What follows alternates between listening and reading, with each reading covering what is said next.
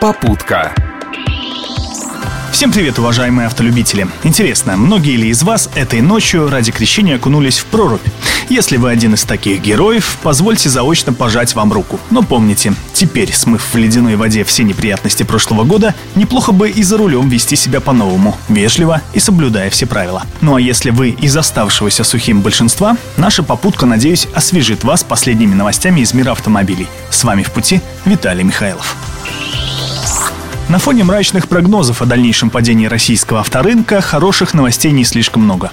Одна из таких – решение правительства продлить программу утилизации автомобилей на первый квартал этого года. А если автохлам в утиль жители страны будут сдавать так же активно, как в прошлом, программу могут продлить и еще. Интересно, хватит ли этого, чтобы окончательно избавить наши дворы и дороги от четырехколесной рухляди? Новый повод задуматься дал автостат. По его подсчетам, Псковская область занимает шестое место в списке самых обеспеченных автомобилями регионов страны. На тысячу жителей у нас в среднем приходится 334 авто. Конечно, до лидеров рейтинга Приморья и Камчатки, куда ввозятся сотни праворуких японок, нам далеко. Зато, судя по цифрам, наш автомобильный поток должен быть на 23 машины плотнее, чем в самой Москве.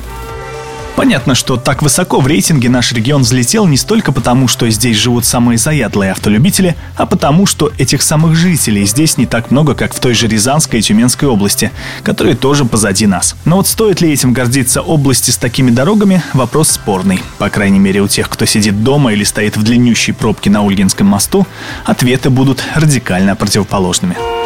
А вообще не стоит зазнаваться. По обеспеченности автомобилями наша страна на 52-м месте в мире. По этому показателю мы уступаем даже Ливии.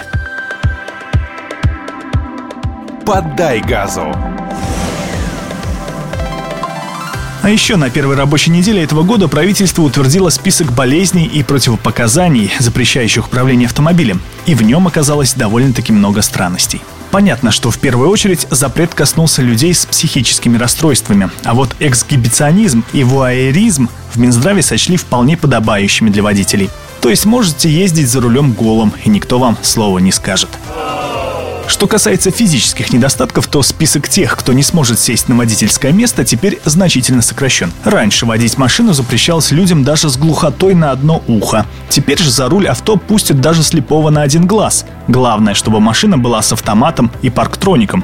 Хотя, думаю, не надо объяснять, что даже двух глаз и парктроника при нынешних трудностях с парковками бывает ой как мало.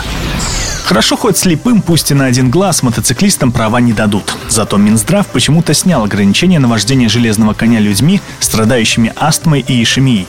Скажете, чего бояться? Тогда вспомните ДТП, которое случилось в минувшую пятницу в столице. Одному водителю просто стало плохо за рулем, позже он скончался, но перед этим проехал на красный и столкнулся сразу с тремя машинами. Не станет ли теперь на наших дорогах таких неожиданностей больше? В общем, здоровья вам и крепких нервов, уважаемые водители. Удачи в пути.